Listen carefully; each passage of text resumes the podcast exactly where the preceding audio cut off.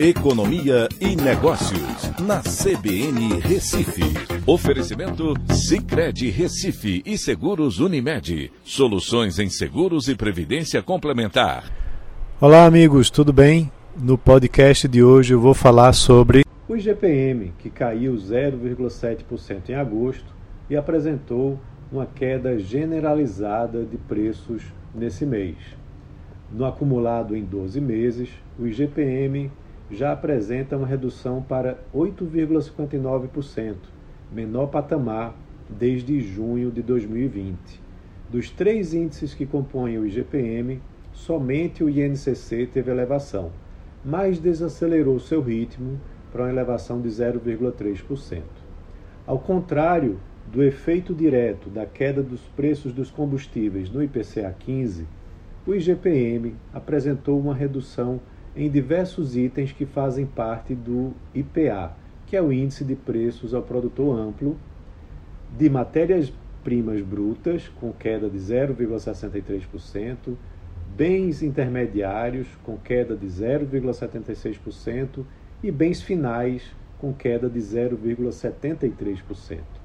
O IPA é, representa 60% do IGPM e ele caiu 0,71% com destaque para os seguintes itens: minério de ferro, que teve queda de 5,76%, milho em grão, que teve queda de 1,54%, algodão em caroço, com queda de 4,43%, itens bovinos, queda de 2,01%, café em grão, queda de 1,65% e trigo em grão, com queda de 4,99%.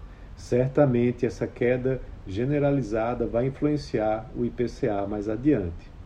Já o IPC, o Índice de Preços ao Consumidor, representa 30% do IGPM e se assemelha muito ao IPCA, que é divulgado pelo IBGE.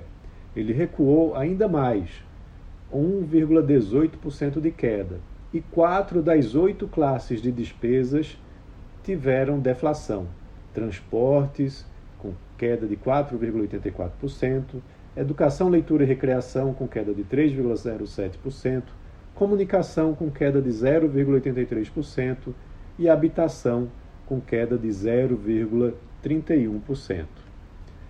O INCC, por sua vez, que representa o Índice Nacional de Custo da Construção, teve variação de 0,3% em agosto os três componentes do INCC registraram as seguintes variações: materiais e equipamentos praticamente no zero a zero, com elevação de 0,03%, serviços com elevação de 0,68% e mão de obra com elevação de 0,54%.